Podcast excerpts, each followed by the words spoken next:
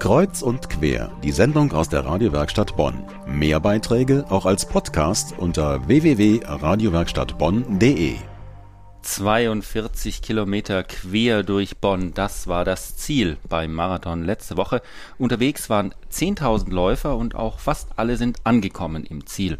Erschöpft, ausgelaugt, manche ausgetrocknet und mit Sonnenstich, aber auch glücklich und stolz über beide Ohren. Einer von ihnen ist jetzt hier im Studio. Sie kennen seine Stimme, denn er ist auch aktiv hier in der Redaktion von Kreuz und Quer.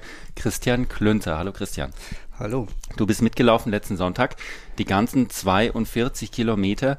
Haben dich denn die Leute hinterher eher beglückwünscht oder für Plemplem gehalten?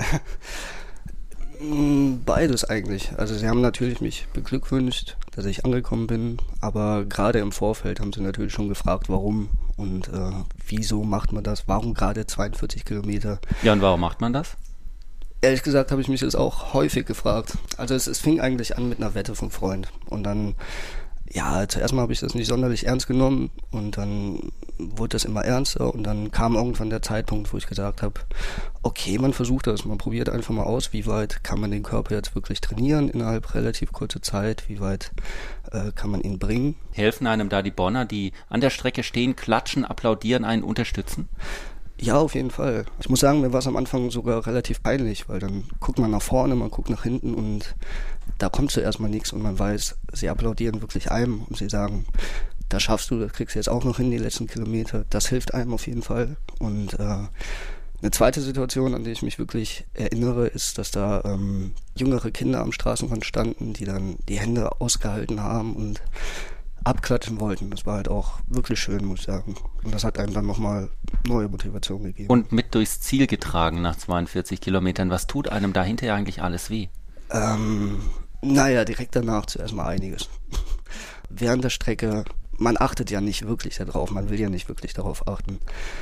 Sicher, es tut einem alles ein bisschen weh, man ist kaputt, man merkt die Knie, man merkt die Beine und überhaupt. Ähm, aber ich sag mal, nach einer relativ geringen Zeit geht es dann wieder. Man ist dann zusammen mit den Leuten, die es alles geschafft haben, man äh, isst was, man trinkt was, man regeneriert sich und dann, ja, dann realisiert man auch, was man da, dass man wirklich 42 Kilometer gelaufen ist und dann geht es einem schon gut.